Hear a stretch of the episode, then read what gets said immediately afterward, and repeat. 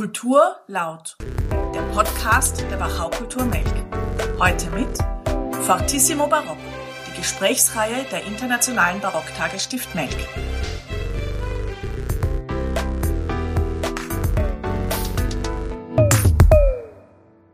Willkommen bei Fortissimo Barock. Mein Name ist Sabine Lang. Ich bin die Produktionsleiterin der Internationalen Barocktage Stift Melk und führe Sie durch unseren Podcast. Wie der Titel schon verrät, geht es in dieser Sendereihe um barocke Themen. Wir gehen aber vor allem Fragen nach, die uns im Heute beschäftigen und die ich mit wechselnden Gesprächspartnerinnen und Partnern bespreche. In der vergangenen Sendung habe ich mich gemeinsam mit Kammersänger Michael Schade und Michi Geig der Frage nach der Bedeutung der Barockmusik gewidmet. Diese Woche möchte ich mich nicht nur mit der Praxis der Aufführung von Barockmusik auseinandersetzen, sondern auch einen Schwerpunkt auf die Wissenschaft legen. Stefan Gottfried ist bekannt als langjähriges Mitglied und musikalischer Leiter des Concentus Musicus Wien. Außerdem unterrichtet er an der Universität für Musik und Darstellende Kunst in Wien. Dr. Elisabeth Hilscher ist Musikwissenschaftlerin. Sie hat neben ihrer Forschungs- und Lehrtätigkeit auch zahlreiche Publikationen veröffentlicht, mit einem besonderen Schwerpunkt auf die österreichische Musikgeschichte. Vielleicht meine erste Frage an die Elisabeth. Warum Barock? Was hat die Musik, dass sie heute noch aktuell ist? Ich glaube, sie ist heute aktueller denn je. Es gibt natürlich immer Musikrichtungen, die eine gewisse Generation ganz besonders ansprechen. Und Barockmusik, Barockmusik kann man natürlich nicht sagen, das sind 150 Jahre Musikgeschichte da im Hintergrund, also aber Musik ungefähr aus dieser Zeit. Sie ist äh, relativ klein, räumig komponiert, also mit kurzen Abschnitten. Sie ist abwechslungsreich, sie ist sehr unmittelbar uns ansprechend. Äh, und gerade in der aktuellen, der aktuellen Zeit, ist oft sehr fröhlich, sehr, sehr rhythmisch. Äh, ich denke, dass das etwas ist, was die heutige die heutigen Menschen sehr anspricht. Sie hat auch gewisse Aspekte, die durchaus mit der Popularmusik vergleichbar sind, gerade in der Rhythmik. Ähm, das sind vielleicht Elemente, die den heutigen Menschen oder die heutigen Menschen einfach ansprechen und vielleicht mehr ansprechen als aktuell äh, große, riesengroße Werke der Hochromantik. Das heißt, Stefan, das könnte auch wahrscheinlich der Grund sein, warum die, die Musik, die Barockmusik oder die alte Musik vor ungefähr 70 Jahren so einen Aufschwung erlebte. Also würdest du auch sehen, dass die Kraft der Barockmusik darin liegt, dass sie eben so abwechslungsreich und auch spritzig, fröhlich und so weiter sein kann. Ich denke auch, wie Elisabeth Hilscher das schon formuliert hat, genau das gibt der Barockmusik ihre einzigartige Kraft, dass sie sehr rhythmusbetont ist, dass sie von der Motorik lebt. Heute würde man sagen, äh, dass für sie ganz charakteristisch ist, die Groove, der Swing, äh, der einem so die Musik einfach genießen lässt. Und das hat damit zu tun, dass im Unterschied zu vielen anderen Stilepochen ganz wesentlich für die Barockmusik war, egal ob das für weltliche oder geistliche Anlässe gedacht war, dass sie geprägt war von Tanzrhythmen. Der Barocktanz war im Alltag ganz wichtig äh, und hat sozusagen das Körpergefühl jedes barocken Menschen, der auf äh, Bildung aus war, tief geprägt, also nicht nur eine intellektuelle äh, Auseinandersetzung in der Bildung, sondern auch eine, eine musikalisch-körperliche. Und das durchzieht alle Rhythmen, alle Bereiche der Barockmusik und deswegen spricht sie äh, körperlich so an. Deswegen, äh, wie ich das auch sehe, hat sie viel zu tun mit anderen rhythmisch betonten Musikstilen, wie der ganze Bereich der Popularmusik des Jazz. Ein zweiter Aspekt, der der Barockmusik so eine persönliche Kraft gibt, ist, denke ich, dass ihm auch im Unterschied zu den anderen Bereichen der sogenannten klassischen Musik im Barock der Interpret, die Interpretin gefordert sie, sind, sich ganz persönlich einzubringen, äh, mit einer freien Gestaltung, Improvisation, Verzierung ist ein wichtiges Stichwort, das man mitbringen muss. Das ist einfach in der Partitur nicht aufgeschrieben, das wird erwartet vom Musizierenden. Auch was die harmonische Begleitung betrifft, der sogenannte Generalbass, da war es auch wichtig, dass auf, auf eine sehr persönliche, fantasievolle Art die wichtigen Harmonien, Akkorde zu spielen. Ich denke, das ist so ein zweiter Aspekt der Barockmusik, automatisch lebendig werden lässt, weil es gefordert ist, mehr als nur die Noten abzuspielen. Ja, ich möchte bei Stefan Gottfried eigentlich anschließen und gerne zum Bass zurückkommen und zum Tanz. Das ist etwas, was, wie gesagt, auch in der heutigen ähm, Popularmusik, äh, egal welche Richtung das ist, jetzt auch eine ganz wichtige Rolle spielt, dass man eine Timeline hat im Hintergrund äh, oder Untergrund besser gesagt, die mitläuft und den, den Beat vorgibt. Ähm, Beat of Beat eben, äh, und das ist genau das, was in der Rockmusik auch Sache ist, dass eine, eine, der Generalbass sozusagen die, die Grundlinie äh, ist, auf der die Musik aufbaut. Und das ist etwas, was noch sehr vertraut ist dadurch. Vielleicht ist auch das ein Grund, warum Barockmusik gerade auch junge Leute unglaublich anspricht, weil er einfach, es ist Neues dabei, aber auch sehr Vertrautes. Das heißt aber auch, dass der Barockmusik viele musikalische Entwicklungen zugrunde liegen, die auch heute noch relevant sind oder für die heutige Musik relevant sind. Erste Frage, vielleicht die zweite Frage noch, woher weiß man, wenn, wenn vieles eben nicht in den Noten stand, die bis heute überliefert wurden. Woher weiß man jetzt in der heutigen Wissenschaft oder wenn man eben die Barockmusik erforscht, was da praktisch oder was die Praxis war und, und wie das damals gespielt wurde, wie das sich damals angehört hat?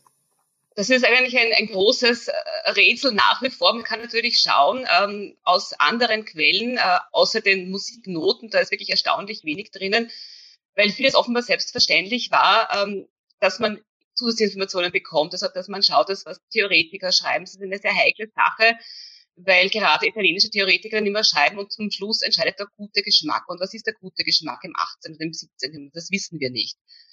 Und wir haben auch das Problem natürlich, dass das heutige Publikum andere Ohren hat, jetzt salopp gesagt, als die Leute, die Zeitgenossen. Äh, es ist immer eine, eine gewisse Gratwanderung, auch äh, welche Seele habe ich, ähm, wie, wie ist einfach die allgemeine äh, Umgebung akustisch, wie kann ich jetzt einen Spagat machen zwischen äh, dem, was in den Noten steht, was ich mir rekonstruieren kann, was an Zusatzinformationen ähm, erhältlich ist, und wie kann ich trotzdem ein Produkt daraus machen, ein musikalisches, das ähm, aktuell ist. Das ist sicher eine Frage, die eher an dich, Stefan Gottfried, geht. Ähm, weil das natürlich äh, eine Sache ist, man kann Musik nicht rekonstruieren. Ich kann, kann ein, historisches Gemälde restaurieren und eine Rekonstruktion machen.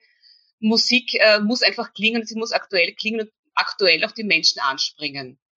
Ja, das ist wahrscheinlich auch die Frage, die die Wissenschaft seit, äh, seit der Wiederentdeckung der Barockmusik beschäftigt. Man hat ja begonnen, wieder daran zu forschen, an der historischen Aufführungspraxis zu arbeiten und war ja zu Beginn sehr puristisch, sehr spezialisiert auf alte Musik.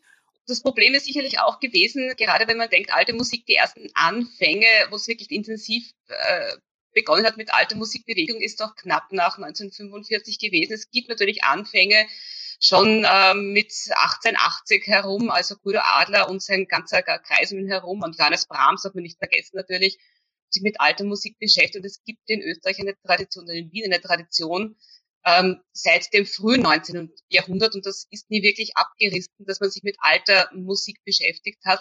Aber so wirklich mit dem äh, wissenschaftlichen Anspruch ist ja doch äh, Josef Mertin vor allem der große Pionier gewesen. Äh, und da, bei ihm sieht man ganz deutlich und bei Nikolaus Anoncourt natürlich noch viel deutlicher über die langen Jahrzehnte der Entwicklung, dass da unglaublich viel Versuch und Irrtum gewesen ist, äh, weil man auch aus einer ganz anderen Tradition der Ausbildung herausgekommen ist. Also denk mal, die haben alle Geige oder Klavier gelernt mit der klassischen Ausbildung und viel Romantik auch dabei und da wirklich ausprobieren, äh, wie kann ich etwas Neues machen, etwas Neues, Altes mit Theorie in die Praxis umsetzen. Äh, man sieht das auch so schön an, an alten Tonaufnahmen. Man vergleicht Nikolaus Anancourt die ersten Schallplattenaufnahmen und dann die letzten oder späten Aufnahmen. Da hatte ich unglaublich viel getan noch an persönlicher Entwicklung äh, in diesen, bei diesen, diesen Musikern und Musikerinnen. Da gibt es also keinen, keinen Königsweg eigentlich, bis heute nicht. Aber als jetzt, du sprichst erst auch von der Wiederentdeckung im 19. Jahrhundert, als die alte Musik in der, im 19. Jahrhundert wieder aufgekommen ist, hat man ja noch nicht dieses, diesen Anspruch gehabt, jetzt zum Beispiel auf Darmseiten zu spielen oder auf wirklich alten Instrumenten, sondern da wurde ja hauptsächlich so gespielt, wie man eben in der damaligen Zeit gespielt hatte. Und das kam dann erst so vor ungefähr 70 Jahren, ist es ja wieder aufgeflackert, dass man sich wirklich mit den, der historischen Aufführungspraxis auseinandergesetzt hat. Und ich glaube, das war doch eine sehr strenge Schule, Schule die auch sehr fundiert war und auch auf originalen Quellen basierend war. Nikolaus Hanonkur eben zum Beispiel. Das heißt, man musste sich auch echt auskennen, um in der Musikszene auch echt äh, ernst genommen zu werden. Und ähm, das hat sich dann im Laufe aber der Zeit wieder verändert. Ja, es gibt immer wieder, es gibt also, Entschuldigung, Stefan, jetzt ganz kurz, ähm, es ist natürlich auch, ähm, die alte Musik ist in Wien ja nie wirklich tot gewesen. Man denkt an Gottfried von Swieten und, und Mozart äh, Bearbeitungen der, der Händel-Oratorin, dass man die Händel-Oratorin wieder sagen, in ein schöneres, zeitgenössischeres Gesicht ge, äh, ge, ge, gepackt hat, einfach mit zusätzlichen Stimmen. Dann gibt es aber schon die Puristen auch unter, den, unter der, also dieser Kreis um Georg Raphael Kiesewetter zum Beispiel, die schon sehr puristisch versuchen, alte Musik zu machen alte Instrumente wahrscheinlich nicht, hatten sie ja auch nicht. Und dann gibt es einfach diese zwei Richtungen, dass man die Musik ähm, wieder entdeckt mit, der, mit dem großen Symphonieorchester und schön romantisch macht, äh, bis hin, äh, denk mal, Karajan-Aufnahmen von Vivaldi oder so weiter, kennen wir alle, äh, mit Riesenorchester. Und dann aber die Superpuristen, und da gibt es ja wirklich schon von Anfang an, also ich kenne da Zeitungskritiken aus ungefähr 1900, wo dann einfach steht, ähm, Robert Hirschfeld ist einer, der so versucht, so alte Musik wirklich puristisch aufzuführen. Ähm, da steht in der Kritik so mehr oder weniger, man soll doch die Alten äh, ruhen lassen und nicht irgendwie so die Zombies aus den Gräbern hochsteigen lassen. Also ganz wirklich eine sehr wirklich böse Kritik auch. Äh, wir wollen sozusagen den schönen Klang sprechen den vollen Klang der Romantik und nicht dieses puristische Herumgedudle da, das ist irgendwie nur öd. Also dass diese, diese, diese Divergenz gab es schon ganz lange und die ist ja bis heute nicht ganz ausdiskutiert weil Musik etwas sehr Sinnliches ist natürlich. Und wer will was Sinnliches haben, was wirklich in den Bauch hineinfährt und halt nicht eine Kopflastigkeit und eine, einen akademischen Diskurs am Podium als Publikum. Ja, es wäre trotzdem wahrscheinlich jetzt mit diesem heutigen Wissen total interessant, sich das anzuhören, wie, wie sich das damals angehört hat. Es gibt ein paar Aufnahmen, die sehr kurios sind. Also es ist, äh, man braucht wahrscheinlich eine Schnapsflasche dabei, um das sich anzuhören. Aber es ist sehr interessant, sagen wir mal so. Interessant ist, dass es eigentlich immer die Beschäftigung mit sogenannter alter Musik gegeben hat. Also Johann Sebastian Bach hat in seiner äh, Liturgie in der Thomaskirche sehr wohl auch viel ältere Renaissance-Polyphonie aufgeführt. Äh, die berühmten Beispiele, dass Mozart äh, Händel aufführt, äh, Mendelssohn Bach, Brahms sich beschäftigt in den Gesamtausgaben von, von Schütz, äh, von Händel und von Bach. Das Interessante ist aber, dass man gar nicht auf die Idee kam, ist es vielleicht interessant, sich diese Musik mit den Klangmitteln ihrer Zeit vorzustellen, sondern man hat die Musik genommen und sie einfach mit, wie man Musik machen äh, einfach versteht, auch so aufgeführt. Und lange Zeit daher musikwissenschaftliche Erkenntnisse, die es immer schon gab, über Aufführungspraxis, über Instrumente, über Ästhetik der vergangenen Epochen, das eigentlich lange Zeit keinen Einfluss auf das praktische Musizieren hatte. Das ist lange parallel gegangen. Ich bin immer wieder erstaunt, wenn man sich äh, mit Aufführungspraxis beschäftigt und dann auf Artikel, auf Bücher stößt, die schon längst über 100 Jahre alt sind, wo Forscher und Forscherinnen unglaublich viel schon recherchiert haben und eigentlich klar äh, äh, dargelegt haben, tolle Erkenntnisse schon äh, gewonnen haben, die aber eben lange Zeit nicht Einfluss auf das praktische Musizieren äh, gehabt haben. Und ich denke, die sogenannte alte Musikbewegung ist eigentlich, dass man da zum ersten Mal versucht, die in Dialog zu bringen, dass sich praktische Musiker wie ganz äh, paradigmatisch äh, Nikolaus Hanoncourt sich mit musikologischen Ergebnissen, Untersuchungen, Forschungen beschäftigt, äh, ins Museum geht, Instrumente studiert, Instrumente nachbaut und das sozusagen zueinander findet, die, die theoretische, intellektuelle Auseinandersetzung und dann die praktische, äh, künstlerisch-sinnliche Auseinandersetzung. Äh, und ich denke, auch wenn es oft so als, als Purismus ein bisschen abfällig benannt wurde, steckt viel mehr dahinter eine genauso äh, neugierige, sinnliche Suche nach, vorausgesetzt Bach, Monteverdi und Mozart und alle anderen waren genauso äh, klangsinnliche Menschen, unter der Voraussetzung, dass man sagt, na ja, aber dann interessiert mich, welchen Klang hatten die in den Händen, unter den Fingern, welchen Klang hatten die in den Ohren beim Komponieren. Das muss ja auf ihre ganz zugegeben, wahrscheinlich auf eine ganz andere Art und Weise, aber genauso äh, spannend und, und sinnlich und lebendig gewesen sein. Und unter dieser Prämisse, ich, ich gehe davon aus, dass ein, ein wir nennen es immer Bach so als, als, als Zentralfigur, äh, es sind natürlich alle anderen auch gemeint. Ich gehe davon aus, dass der genauso verliebt war in den Klang, in das lebendige Musizieren und ich mache mich da auf die Spur und das ist, wie die Elisabeth Hilscher das äh, so gut beschrieben hat, wahnsinnig schwer. Wie kann man versunkene Klänge in Zeiten also in, in, im Repertoire, wo es keine Tondokumente gibt, wie kann man da Klang erforschen? Und das hat mich immer auch fasziniert, auch dieser Aspekt von sogenannter Klangarchäologie. Man muss sich so wie ein Indiana Jones äh, oder, oder, oder ein Schliemann äh, durch versunkene Ruinen, äh, alte Instrumente, alte Texte, alte Beschreibungen hindurch arbeiten äh, und versuchen für sich dann eine künstlerisch überzeugende neue Deutung zu finden. Und das bleibt natürlich oft nur Hypothese, aber, aber wenn als Motivation dahinter steckt, ich will mit den Klangmitteln der Zeit und so viel ich an Wissen auch über die Zeit zusammentragen kann, versuchen wieder zu entdecken, wie damals äh, lebendig musiziert wurde, dann hat das was für sich oder man, man, man spürt auch an der Wirkung äh, in den letzten Jahrzehnten, wie das doch wieder auch neu überspringt, wenn längst vergangene Musik doch wieder ganz, ganz neu aufersteht und sozusagen die, die Asche wieder zum Glühen und zum Brennen gebracht wird. Äh, das ist, denke ich, das Faszinierende an dieser Beschäftigung mit vergangener, sogenannter alter Musik, die doch wieder dann plötzlich ganz neu werden kann. Ja, aber das heißt, ähm, alte Musik hat dann auch doch irgendwie ein bisschen etwas zeitgenössisches an sich, weil man ja doch sich immer immer wirklich aktiv oder in der Situation, äh, in der man sich gerade befindet, damit auseinandersetzt. Wenn du jetzt sagst, man hat sich schon immer mit mit alter Musik beschäftigt, hat viel aufgeschrieben, das heißt, dass da auch sehr viel Material vorhanden ist, sehr viele Schätze vorhanden sind, aus denen man heute schöpfen kann, um doch noch viel rekonstruieren zu können und sich doch ein Bild auch machen zu können, auch wenn man sich natürlich nicht anhören kann, wie es sich damals tatsächlich angehört hat.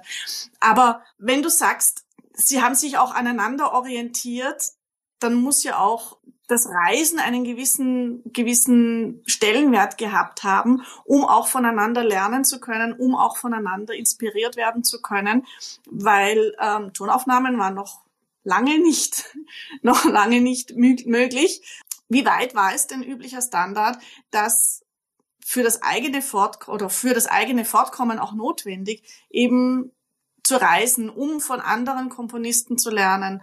Ähm, zum Beispiel in Italien. Es gab, Italien war ein total wichtiger Ort eben, der an, von dem man auch geht, also die italienischen äh, italienischen Komponisten haben eben auch viel, äh, haben auch ganz Europa ähm, inspiriert oder halt äh, beeinflusst. Inwiefern war es eben für das eigene Fortkommen notwendig, eben zum Beispiel in Italien gelernt zu haben? Händel war in Italien, auch später Mozart war in Italien, um eben von italienischen Komponisten zu lernen. Andere Komponisten wiederum, zum Beispiel Bach, haben sich ja nur sehr wenig fortbewegt. Also war das doch wichtig, in andere Gegenden auch zu, zu begeben, um an andere Inspirationsquellen heranzukommen? Oder ist man auch so quasi mit viel einflussreichen Quellen irgendwie in Kontakt gekommen? Ja und nein. Äh, es gibt sozusagen zwei, zwei Grundlinien. Ähm, gerade der Kirchenmusik oder den kirchlichen Institutionen ist man eher stabil am Ort, hat aber natürlich ein Repertoire, das auch ausgetauscht wird auf ganz unterschiedliche Art und Weise. Also wir kennen von den großen Stiften in Österreich da gibt es so etwas, das heißt Klosterkorridor, das heißt, die tauschen also wirklich Benediktiner zum Beispiel, aber nicht nur Benediktiner, auch die Chorherren untereinander, äh, unglaublich viel Musikmaterial aus, ähm, haben aktuellstes Material aus allen großen Residenzen, äh, natürlich vor allem Kirchenmusik, aber nicht nur, die musizieren ja auch also in der Präterata im stillen Kämmerlein, wenn sie, wenn sie Zeit haben und äh, ihre Erholungsstunden. Äh, wer viel reist, ist, ist das Opernvolk natürlich. Die tauschen sich aus, auch die Opernkomponisten. Da muss man eigentlich im 17., 18. in Italien gewesen sein. Wer viel reist, sind auch die Musiker, die im Bereich der, des, des Hofes oder von Herrschaften, großen Herrschaften sind. Auch weil sie versuchen, einerseits selbst immer was Besseres zu bekommen, ähm, also vom kleinen Hof zum nächstgrößeren bis am besten hinauf zum Kaiserhof. Das ist sozusagen die klassische, äh, der klassische Zielpunkt aller, aller, aller Musikerkarrieren. Aber natürlich ähm, auch die Ausbildung ist teilweise auch wirklich gesteuert worden von diesen Höfen. Also wir haben wieder ganze Menge an Musikern, die aber gezielt vom Kaiserhof nach Italien geschickt werden, zu den großen Stars in Rom oder in Venedig äh, und hier einfach ähm, nicht nur sich ausbilden sollen, das ist ein Mehrfachnutzen für den Hof gewesen, sondern die bekommen auch ganz gezielt Aufträge, Musik ähm, kopieren zu lassen, Noten, neues Notenmaterial zu beschaffen, das aktuellste eben, ähm, sind in der Zeit der absolut zeitgenössischen Musik und aber auch neue Musiker, Sänger, Sängerinnen auch ähm, ähm, für den Hof zu engagieren. Da gibt es so ganz gezielte Akquisition, Akquisitionsaufträge. Ähm, beschaffen wir das, beschaffen wir das oder wie singt der, wie singt die, kann man die irgendwie abwerben? Also das ist so, ein, so eine mehrfache Sache. Bei den ähm, Lehrverhältnissen muss man natürlich ein bisschen aufpassen. Es gibt natürlich in vielen Biografien dann auch, ja, das war ein Schüler von und so weiter. Ähm, bei Jon Josef Fuchs zum Beispiel, da wären, ich weiß nicht, wie viele Schüler hätte er gehabt, das wäre sich nie ausgegangen. Es ist natürlich auch so, man versucht so ein bisschen einmal bei Fuchs gewesen zu sein oder einmal bei Carissimi gewesen zu sein und halt drei Stunden genommen zu haben. Dann war man halt schon ein Schüler von, weil das einfach in der, in der Biografie, im Curriculum sich gut gemacht hat. Ähm, der Austausch ist trotzdem ein extrem intensiv, also nicht nur mit Reisen. Ähm, die Leute sind mobiler, als man eigentlich denkt heute. Äh, aber vor allem das Notenmaterial kursiert kreuz und quer durch Europa und das nicht erst in der Barockzeit, sondern das ist schon also der, mit Beginn der frühen Neuzeit, also die franco-flämischen Materialien plus Musiker, die sind also auch in ganz quer, ganz, in ganz Europa unterwegs. Und ganz Europa heißt dann wirklich von der Ostsee bis nach England und von äh, Schweden hinunter bis nach Neapel. Also wirklich kreuz und quer sind die unterwegs und die Musikalien mit dazu. Aber obwohl jetzt ähm, die Musik, sage ich jetzt einmal, gereist ist, also in, in Form von Noten oder auch in Form von Komponisten, gibt es trotzdem unterschiedliche Schulen, die sich herauskristallisiert haben. Französische Schule, italienische Schule, wahrscheinlich darunter jetzt auch noch innerhalb der Schulen wieder Unterschulen. Äh, wie genau muss man denn auch diese Schulen kennen, Stefan, um diese Musik spielen zu können? Inwiefern muss man sich denn auskennen mit verschiedenen Strömungen, mit verschiedenen Einflüssen, um äh, diese dann auch auf der Bühne wiedergeben zu können? Es gab damals eigentlich zwei Supermächte in Europa, musikalischer Art vor allem. Das war Italien und Frankreich. Italien versteht man, das wurde jetzt auch angesprochen, dieser Sehnsuchtsort äh, von vielen Fürstenhöfen, ihre Musiker dorthin zu schicken, um sich das Neueste zu holen. Wieso war Italien da so ein, ein, ein Sehnsuchtsort? Äh, und das ist interessant, eigentlich bis heute hat Italien gerade in der Barockzeit so unglaublich viele Impulse für die, für die klassische Musik beigesteuert. Das ist die Erfindung der Oper, die bis jetzt noch immer lebendig, äh, lebendig ist. Äh, damit verbunden auch italienischer Kunstgesang, Bel Canto, dieses ganze große Bereich, der bis heute äh, fasziniert. Das zum anderen aber am instrumentalen Bereich auch die Erfindung, dass man untereinander auf Instrumenten wettstreitet, streitet. Concertare, das Konzert, das Concerto, die Idee eines musikalischen Wettstreits, auch eine Erfindung des italienischen Barock, äh, was harmonisch die Musik zusammenhält. Und das ist bis jetzt noch aktuell, auch in alle Bereiche der Jazz- und auch Pop- und Rockmusik, die Harmonielehre, äh, das System von Beziehungen von Akkorden, von Harmonien, das wurde auch zugrunde gelegt im Prinzip auch in Italien. Es ist kommen, und man könnte die Reihe noch weiter fortführen. Es gab so viele ganz, ganz grundlegende äh, Erfindungen, wenn man das so nennen will, der italienischen Barockmusik, die bis heute nichts an Aktualität verloren haben. Deswegen Italien so dieser eine Sehnsuchtsort. Oper, äh, Concerto, große instrumentale und gesangliche Virtuosität und auch Ausdruckskraft. Äh, die andere politisch vor allem Supermacht, Frankreich ganz zentralistisch, auf Paris, auf den König, da ganz exemplarisch Ludwig XIV., Sonnenkönig, alles fixiert auf ihn.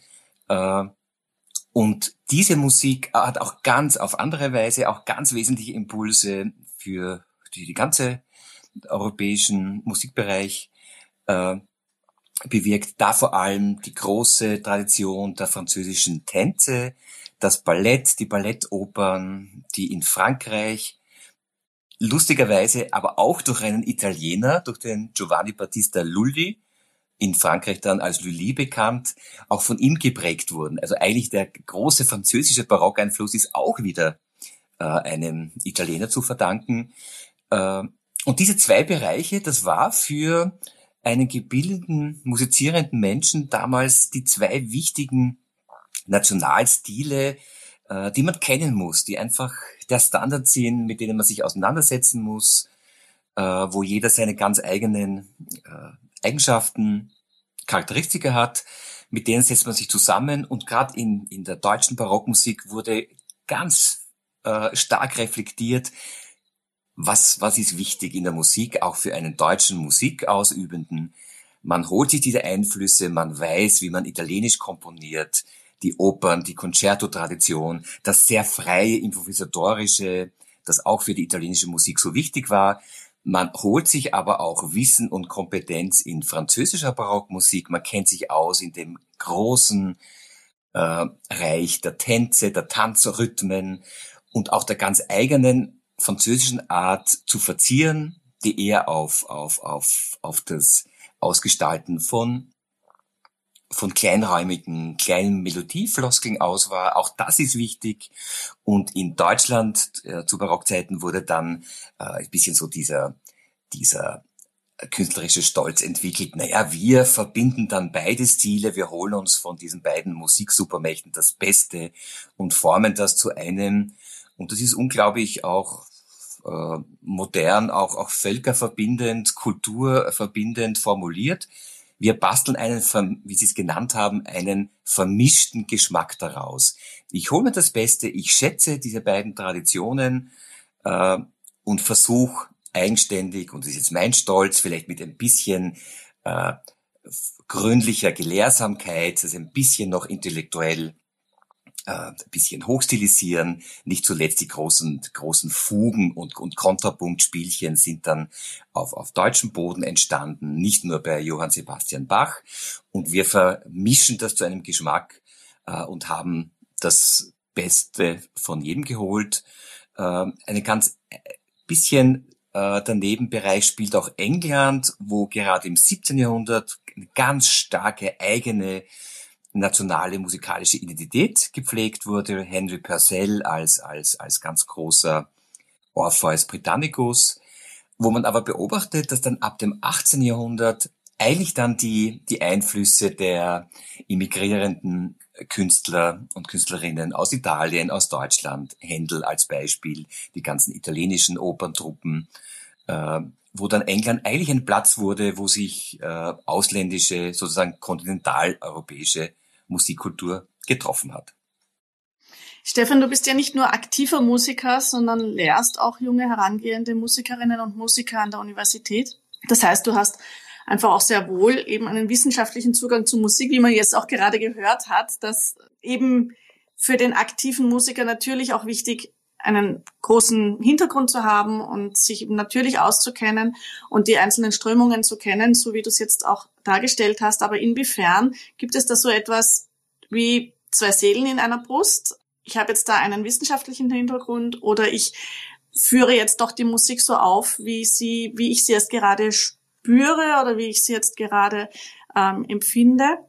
Ich finde das Interessante, dass Beschäftigung mit sogenannter äh, Wissenschaft und äh, irgendwelchen intellektuellen Auseinandersetzungen, äh, das ist gar nicht so ein Widerspruch zu dem Wunsch, lebendig, spontan musizieren zu können. Im Gegenteil, äh, das ist das Interessante an der Beschäftigung. Man kommt im Verlauf drauf, je mehr man liest, was Menschen damals wichtig war beim Musikmachen, ist genau das, dass man sich von der Notation lösen kann, oder ich würde eher so formulieren, dass man die Noten, die überliefert sind, äh, als Ausgangspunkt betrachten muss, um sich sehr, ich habe es äh, vorher schon erwähnt, um sich sehr persönlich, sehr eigenkreativ damit zu beschäftigen.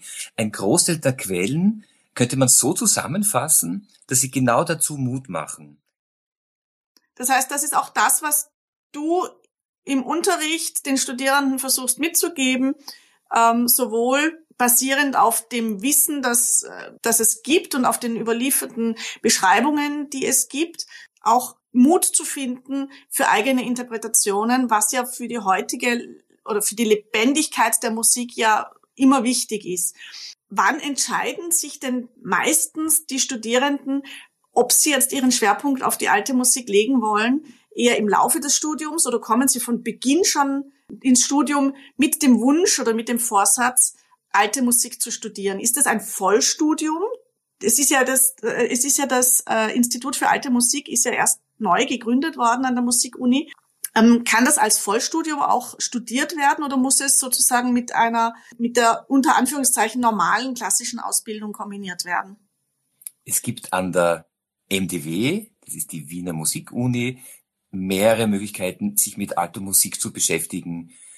Das eine ist, was schon viele Jahre in den Studienplänen schon implementiert ist, dass eigentlich jeder Konzertfachstudierender, egal ob er ein Streich oder Blasinstrument äh, wählt oder singt oder dirigiert, sich ganz pflichtmäßig einmal mit alter Musik, und zwar theoretisch in einer Einführungsvorlesung, aber auch praktisch im Rahmen von barocker Ensemble Kammermusik beschäftigen muss. Also jeder wird, ob er will oder nicht, mit Musik konfrontiert ein ganz wesentlicher Fixpunkt dieser Überlegung aus den Studienplänen. Ja, das ist ein wichtiger Bereich inzwischen geworden, dass da, dass es für diesen Bereich Bildung braucht und auch die lebendige Auseinandersetzung. Das ist der eine Bereich. Aus dem heraus, wenn Interesse äh, entsteht, gibt es die Möglichkeit im Rahmen von Schwerpunktbildungen sich näher zu beschäftigen, wirklich mit dem historischen Instrument im Einzelunterricht, intensiv auseinanderzusetzen. Da gibt es auch die Möglichkeit, sich Barockinstrumente dafür auszuleihen. Das ist dann neben dem modernen Instrument so eine kleine Spezialisierung, die, wenn die Studierenden das wollen, ja, möglich sind. Und als ganz eigenständiges Spezialstudium gibt es jetzt zwei Jahren ein Masterstudium, der sich historische Aufführungspraxis nennt. Da hat man neben der Beschäftigung mit Gesang oder einem historischen Streich, Blas oder, oder Zupfinstrument äh, die Möglichkeit, sich ganz tiefgehend auch mit dieser äh, theoretischen, mit dem theoretischen Hintergrund auseinanderzusetzen. Und wie vorher schon erwähnt, was die Erfahrung nämlich zeigt, das ist nicht eine staubtrockene, puristische, äh, intellektuelle Beschäftigung, sondern wenn man da äh, eintaucht, die Erkenntnis ist, es ist eigentlich neben, äh, bei, bei allen Quellen, die man liest, springt einem entgegen, sei fantasievoll, mach mehr aus dem, was dort steht. Ich gebe dir Möglichkeiten, schau dir an, diese Möglichkeiten gibt's, um Musik lebendig zu machen. Glaub ja nicht, in den Noten steht alles Wichtige drinnen. Im Gegenteil, da ist eine kleine Skizze, wann ich welche Töne spielen soll, aber wie ich die gestalte, wie ich die phrasiere, wie ich die umspiele, wie ich sie fantasievoll realisiere, da musst du dich beschäftigen. Und das ist dann eigentlich auch die, das Schöne an der, an der Beschäftigung mit der scheinbar trockenen Aufführungspraxistheorie. Das heißt, zusammenfassend kann man eigentlich sagen, dass beides wichtig ist, sowohl der historische Hintergrund als auch natürlich dann die praktische Umsetzung. Und da kommt dann natürlich das Künstlerische ins Spiel, weil jede Interpretation, jede Aufführung dann doch etwas sehr Persönliches ist, etwas sehr Lebendiges. Ähm, und so gesehen ist die historische Aufführungspraxis doch auch ja, selbst wenn man sie als, als historische Aufführungspraxis gelernt hat, doch auch im Heute ähm, jedes Mal anders und jedes Mal lebendiger und äh, doch irgendwie individuell.